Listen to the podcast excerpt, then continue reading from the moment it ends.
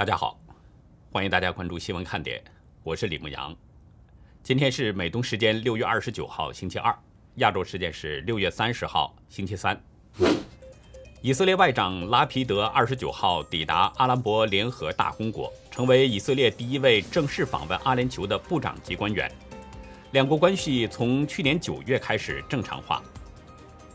南非宪法法院二十九号裁定，拒绝配合贪腐调查的前总统祖马因藐视法庭，被判处十五个月的有期徒刑。三十一位国际科学家六月二十八号联署公开信，再次呼吁全面调查冠状病毒的起源。并要求中共政府参加调查。公开信表示，如果北京不合作，还有通过科学的替代方案 B 计划。韩国无党籍前检察总长尹锡悦二十九号宣布，正式投入到二零二二年的总统大选。尹锡悦向来被认为是反对派最有力的总统候选人，并且受到反文在寅人士的普遍支持。日本前财务大臣。俄贺福治郎于二十号接种了中共病毒疫苗，但是二十八号仍然确诊，目前在医院接受治疗。俄贺福治郎是第十五名确诊的国会议员。截止到美东时间六月二十九号下午两点，全球新增确诊中共病毒人数是三十万两千九百九十三人，总确诊人数达到了一亿八千一百八十六万九千零一十六人。死亡总数是三百九十四万四千八百四十三人。下面进入今天的话题。中共党庆的仪式上，习近平要求人们爱一个烂透的政党，并为党献身。江湖朱温都没有参加中共的党庆，习普会又延续江泽民的卖国条约，加上习近平自己说的一句相当不祥的话，几件事儿预示着他的危险。另外呢，我们今天还安排一个内容，人性中的善，台湾人的报恩是一个很有意思的内容。今天中共在大会堂举行了一个七一勋章颁授仪式，习近平在致辞中表示，共产党人拥有人格力量，要清清白白做人，干干净净做事，保持清正廉洁的政治本色。习近平要求全党都要永远信党、爱党、为党。越是艰险，越向前，敢于牺牲。他赞扬那些勋章的获得者，平常时候看得出来，关键时刻站得出来，危险关头豁得出来。昨天在谈到习近平和普京视频会晤的时候，我就说习总和普京的这个会晤像是说相声，其实那是个玩笑。但是我的玩笑却被习总今天的这个讲话证实了。习总说，共产党人拥有人格力量。要清清白白做人，干干净净做事，保持清正廉洁的政治本色。可是，中纪委副书记肖培在昨天一场党庆的新闻发布会上表示，中共十八大以来共查处了四百零九万人，批评教育帮助和处理超过八百八十三万人。十九大以来有四万两千人主动投案。中共官方统计，截止到二零一九年年底，中共的党员总数是九千一百九十一点四万。那么，根据中共最新通报的数字，意味着在过去的八年多，近十分之一一成的中共党员被处理，近一半被查处。这样的一个烂党，习近平却说共产党人有人格力量。我不知道这个人格力量从哪儿来。如果这叫清白、干净、清正、廉洁，我真怀疑北京领导人智商有问题，或者是是非标准有问题。一个烂透的党，谁会爱他、信他呢？爱粪堆的，除了蛆虫就是苍蝇。习近平还要求人们在危难关头活得出来，这句话同样可怕。我们在电影、电视里面经常看到黑帮老大对马仔说：“出了事儿你就去死，你得给我顶。”这种话，也从习近平的口中听到了。说真的，我为大陆同胞们担心。中共本身就是一个粪坑，我们在拼命往外拉人，让人们远离粪坑。如果一个人长期留在粪坑里边，那神是绝对不会留下这种生命的。神在清理这个流氓邪党的时候，所有跟着中共跑的都非常危险。其实更危险的还是北京领导人。因为习近平已经主动背负了中共的一切邪恶罪责。在习近平讲话当中，他还重复了2019年的一句老话：“我将无我不负人民。”这句话是他2019年访问意大利的时候说的。当时呢，意大利众议长费科问他说：“做中国国家主席是什么情况？”他表示说：“责任重，工作艰巨。”然后就扔出这句：“我将无我不负人民。”其实这句话在当时的那个语言环境啊，问题并不是特别大。但是习总在中共党庆颁授仪式上再次重复“我将无我”，这就是一个不祥的预兆。习说这句话，可能是呢希望中国的党员都像他一样为党奋斗，做到无我的状态。但是大家想一个问题：什么样的人才能无我呢？无我就是忘我，忘记了自我。只有彼此融在一起，才有可能出现这个忘我的境界。我们换句话说，他的这个说法，其实呢就是在告诉人们，他已经和中共融为一体了。我们都知道，现在是天灭中共的时刻，他却主动说出“我将无我”，表达出跟中共融为一体的意思，是不是非常危险呢？还有值得注意的两件事儿，同样表现出北京当局与中共融为一体。甚至于北京领导人主动在背负上了江泽民时期犯下的罪恶。第一个事儿呢，就是中共政治老人有些没有参加这两天的活动。今天的表彰会上，前中共党魁江泽民、胡锦涛，前中共总理朱镕基、温家宝这些人呢都没有露面。昨天在鸟窝体育馆举行的那个大型演出，这些中共的政治老人也没有露面。对于江泽民没露头。其实人们还可以理解，因为老江的死讯一直都在传，即使现在还没咽气，但已经是土埋到嘴唇的活死人了。这种可能是有的，有这么个现象。中共是原定在今天，就是二十九号举办这个大型演出，但是突然说因故调整，调整到昨天举行了，当局没有说明是什么原因。那会不会是老姜命危？北京怕老姜一死多添一份丧气呢？但是胡锦涛的身体，我们知道一直都比较硬朗，朱镕基和温家宝也是一样。中共这么大一个活动，他们也没有露面，这里面就应该有文章了。有分析认为呢，说这是政治老人们集体躺平，抵制习近平，有这种可能，因为习近平在中共十九大之后一路左转。把中国似乎带回了疯狂的文革时代，也是大概从这个时候开始，坊间就开始有传闻说胡锦涛、朱镕基和温家宝对习近平都极为不满，尤其是温家宝，据说曾对习近平撂下一句话：“我们该说的话都说了，你看着办。”但是现在看胡温朱，他们的忠告显然没对习起作用，所以胡朱温这三个人不露面。是存在着主动和被动的问题。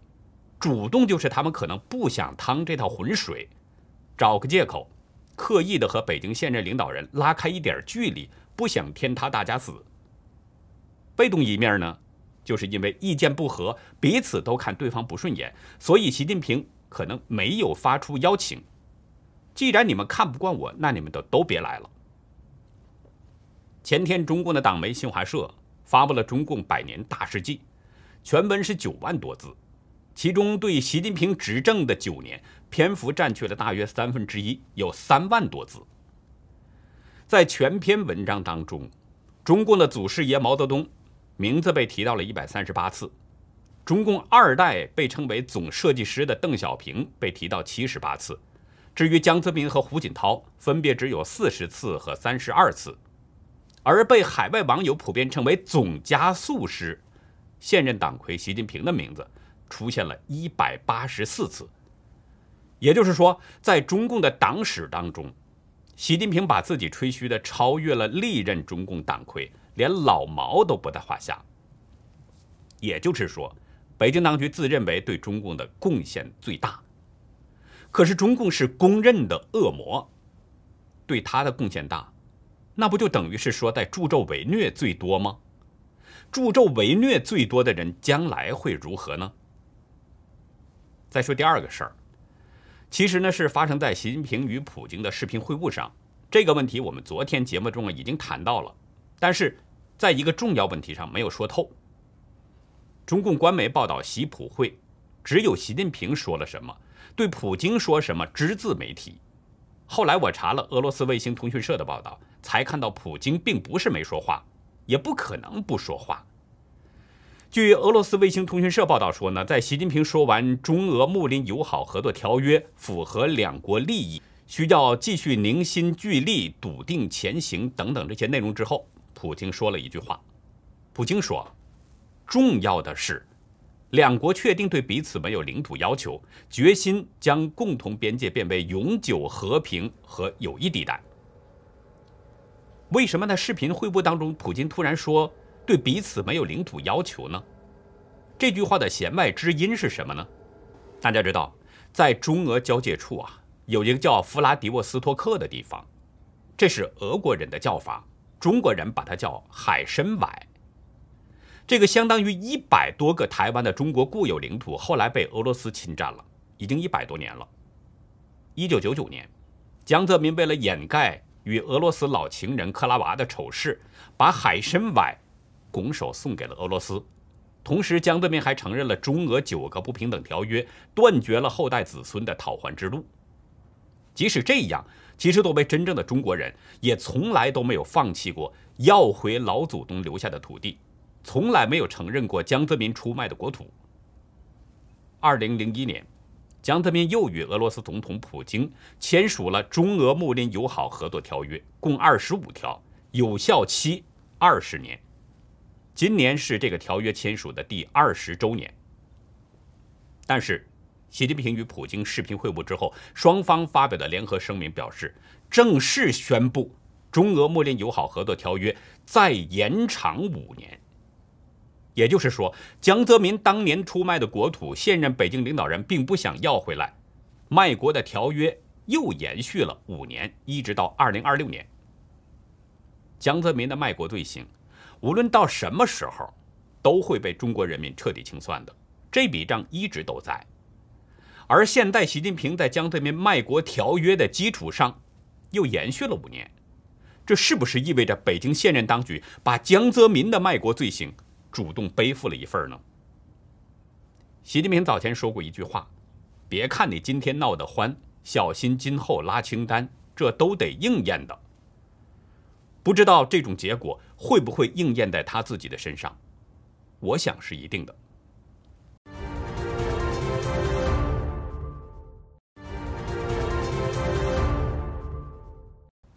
其实闹得欢的，还有香港刚升任老二的政务司长李家超和保安局长邓炳强等人。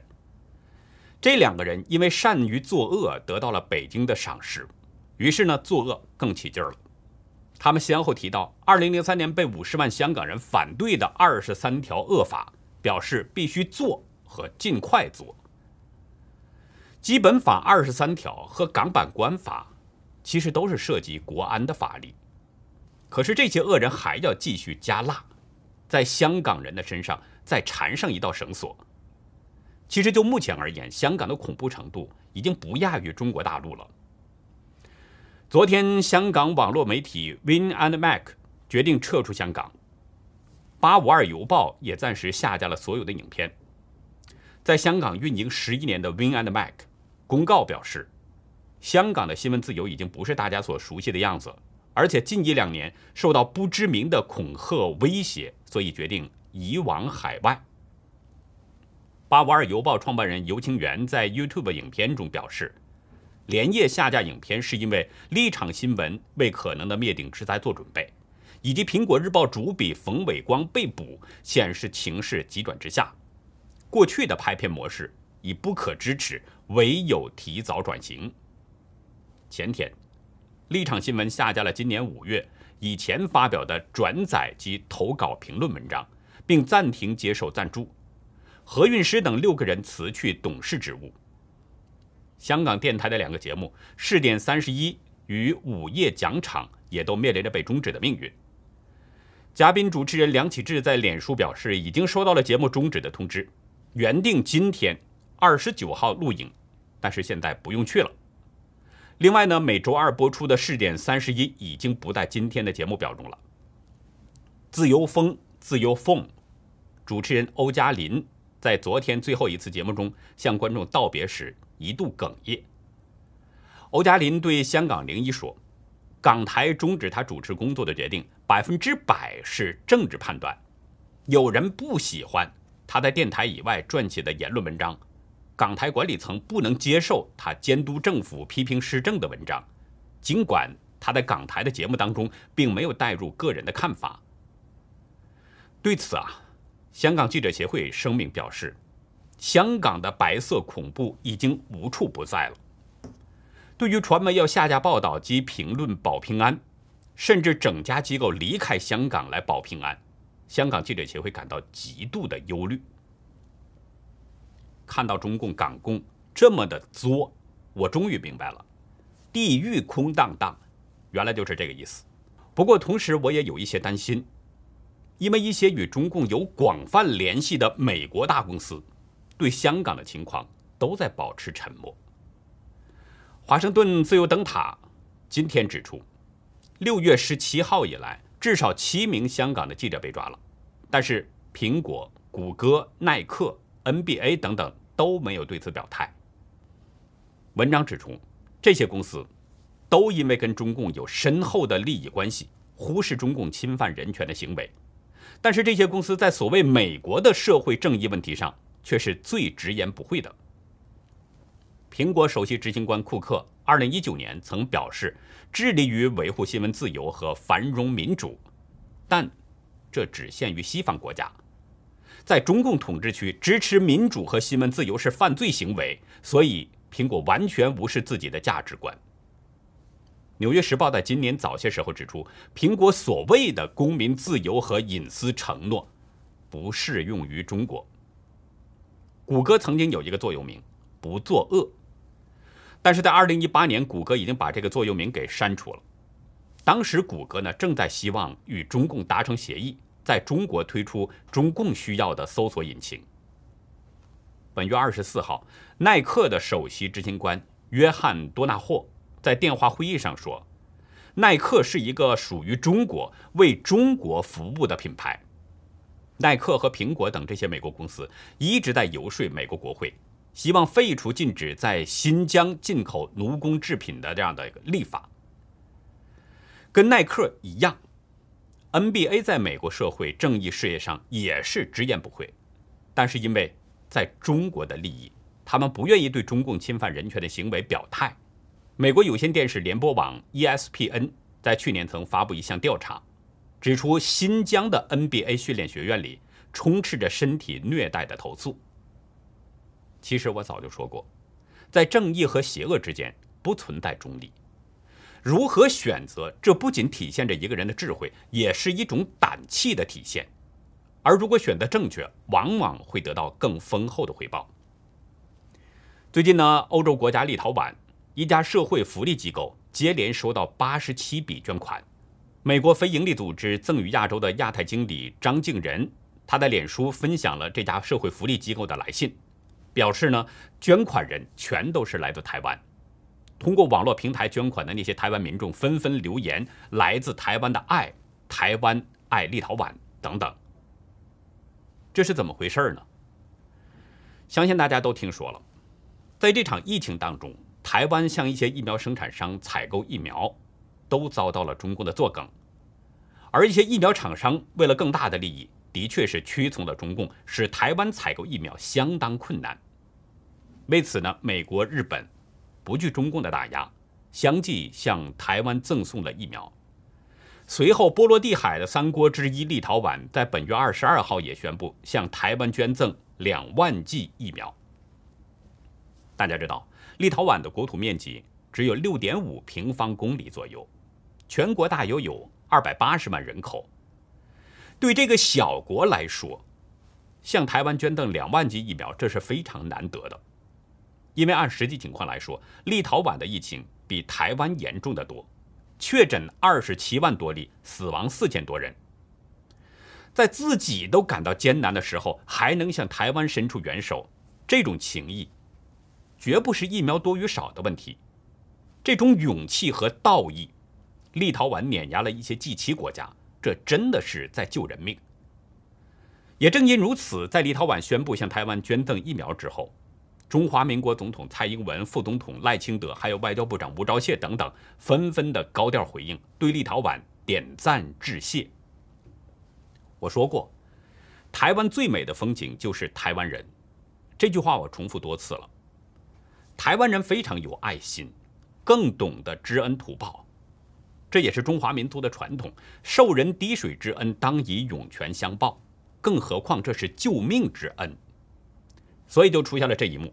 在立陶宛宣布向台湾捐赠疫苗之后，台湾的民众就用实际行动向立陶宛表达报恩之情了。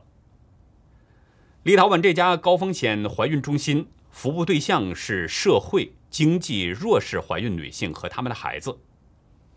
高风险怀孕中心就为这些人提供物质和心理咨商等等服务，这就成了台湾民众报恩的对象。开始的时候啊。高风险怀孕中心代理执行长尼维列内以为呢，这可能是统计过去几个月的捐款。但是当他打开报告仔细看之后，发现全部的捐款都是来自台湾，而且捐款还在持续进来。有人附着留言说：“来自台湾的爱，来自台湾的感谢，台湾爱立陶宛等等。”尼维列内说：“我不知道怎么表达我的感谢，人心的善良。”总是让我惊奇。我希望我们国家捐给你们国家的疫苗可以拯救宝贵的人命，你们的善款也将拯救立陶宛人的生命，非常感谢。张敬仁也被立陶宛和台湾的民众所深深的感染。他在脸书个人专业上写道：“越是困难的时候，越显得援手的温暖，钱买不到的东西，更显得珍贵。”接下来继续为大家展示真实中国征画活动的作品。今天安排两幅呢与中共七一有关的画作。第一幅的名字叫“七一庆典”，这个“庆”是罄竹难书的“罄”。画面的下方是长势良好的韭菜，左右两边各有一把镰刀，正在准备收割韭菜。这个意味不用多说，大家也都明白。画面的中央是中共在燃放烟花。这个烟花写着“中国梦三代表毛思想”，但是喷射出来的都是一个个病毒，病毒上都带有中共的镰刀斧头标志，意味着中共对世界的毒害。左右两面各有一条红龙，但两条红龙都已经被插入利剑，已经时日无多。但在红龙死去之前，下面的中共战狼还在嚎叫着，所以呢，作者。就将这幅画作命名为是“七一庆典”，意味着中共的百年党庆将是最后一次，然后就灰飞烟灭了。第二幅画作呢，叫“百年党庆贺图”。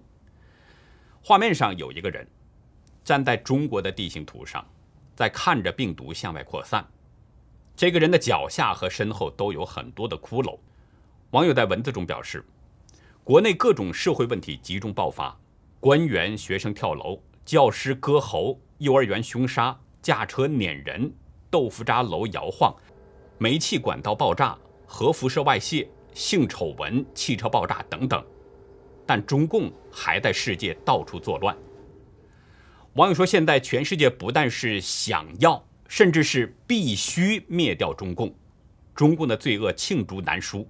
希望七一中共的棺材盖上钉上最后一颗钉。